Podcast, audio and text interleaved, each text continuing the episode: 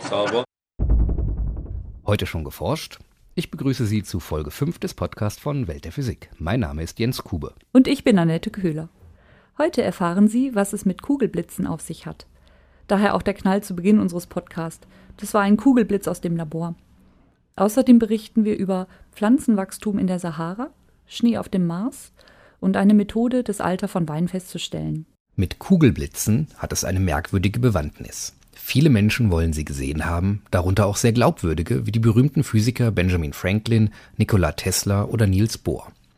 Menschen, die Kugelblitze beobachtet haben, berichten, sie könnten sich an Stromkabeln entlanghangeln und sogar Fensterscheiben durchdringen.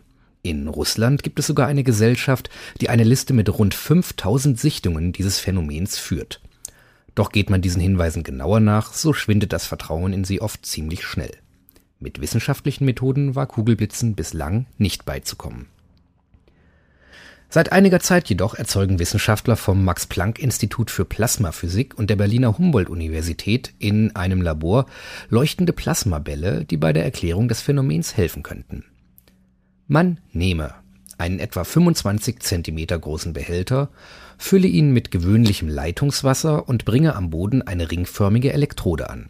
Die zweite Elektrode, ein Kupferdraht, steckt in einem Tonröhrchen mit einem Zentimeter Durchmesser. Der Hohlraum zwischen Röhrchen und Draht ist fast gänzlich von einem Isolator ausgefüllt, nur das Ende des Kupferdrahtes steht frei darin. Draht und Tonröhrchen führen die Wissenschaftler so von unten an die Wasseroberfläche, dass sie knapp aus dem Wasser herausragen. Gerade so weit, dass sich um das freistehende Stück Kupferdraht ein Wassertropfen platzieren lässt. Eine Kondensatorbank baut dann eine Spannung von 5000 Volt auf, die schlagartig über die beiden Elektroden entladen wird. In diesem Moment verdampft der Tropfen auf der oberen Elektrode und wird zu einem leuchtenden Ball von etwa 20 Zentimetern Durchmesser, der einen halben Meter hoch aufsteigt. Schon nach weniger als einer halben Sekunde ist der Spuk vorbei und die leuchtende Kugel löst sich auf. Trotz der kurzen Lebensdauer kann man den Plasmaball sehr gut erkennen. Die entscheidende Frage aber lautet natürlich, lassen sich Kugelblitze, wenn es sie denn wirklich gibt, auf diese Weise erklären? Ein bedeutender Unterschied zwischen den Naturbeobachtungen und den Experimenten ist die Lebensdauer. Die Berliner Bälle sind zu kurzlebig. Doch in der Natur muss das nicht so sein. Ein Blitz enthält rund tausendmal mehr Energie als die Hochspannungsentladung. Damit müssten Plasmakugeln mit bis zu einem Meter Durchmesser entstehen können. Ob sich damit auch die Lebensdauer wesentlich verlängern würde, ist jedoch völlig ungewiss. Das ließe sich nur mit Experimenten in einem Blitzlabor herausfinden, wie es beispielsweise das Deutsche Museum besitzt. Eines ist jedoch klar.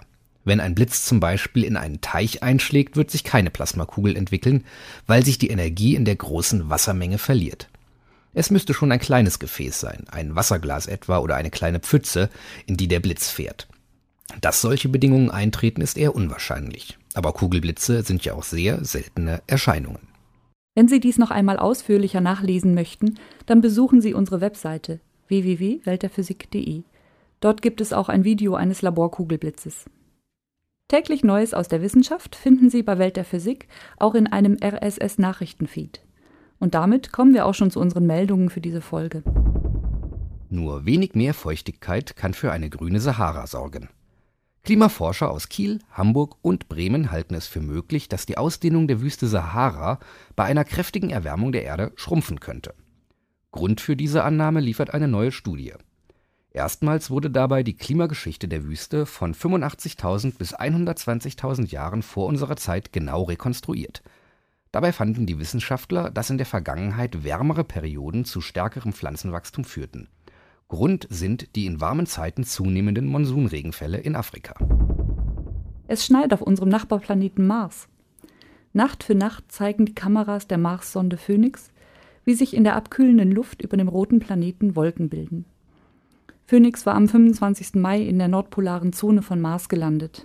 Dort beginnt nun die kalte und dunkle Jahreszeit.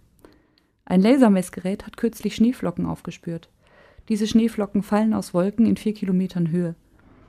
Doch durch den geringen Luftdruck der Marsatmosphäre verdampft der Schnee, bevor er den Boden des Planeten erreichen kann. Französische Forscher untersuchen alte Weine auf ihre Echtheit. Mit einem Protonenstrahl können die Wissenschaftler die Zusammensetzung des Glases der Weinflasche untersuchen. Die Glasereiprozesse haben sich im Laufe der Zeit geändert, sodass mit dieser Methode eine Genauigkeit von 15 Jahren erreicht wird. Ziel der Entwicklung ist allerdings, auf ein bis zwei Jahre genau das Datum der Flaschenherstellung zu bestimmen.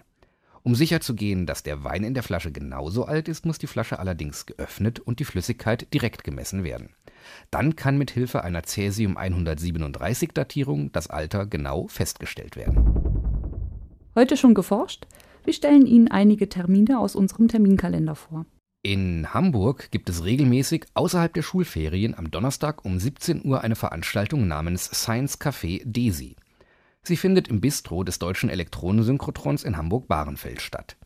Wer Lust hat, kann am kommenden Donnerstag, dem 9. Oktober, erfahren, was enge Doppelsterne als Kannibalen mit der Kosmologie zu tun haben. 17 Uhr, 9. Oktober, Desi Bistro in Hamburg, der Eintritt ist frei. Einen Tag davor, am 8. Oktober, startet im Landesmuseum Technik und Arbeit in Mannheim eine Vortragsreihe zum Thema Wissenschaft und Technik. Im ersten Vortrag geht es um Bionik, in der Bionik werden aus der Imitation von biologischen Systemen technische Lösungen entwickelt. Prominentestes Beispiel ist wohl der Lotus-Effekt. Mittwoch, 8. Oktober, 18 Uhr, Landesmuseum für Technik und Arbeit, Mannheim.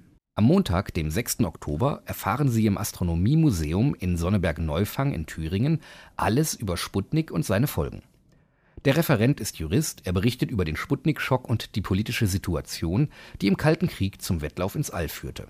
Sonneberg-Neufang, 6. Oktober, 19.30 Uhr im Astronomiemuseum. Falls nichts für Sie dabei war, finden Sie hunderte weitere Veranstaltungen auf dem Veranstaltungskalender von Welt der Physik www.weltderphysik.de-veranstaltungen. Das war's für heute. Ich hoffe, Sie fanden unseren Podcast unterhaltsam und lehrreich.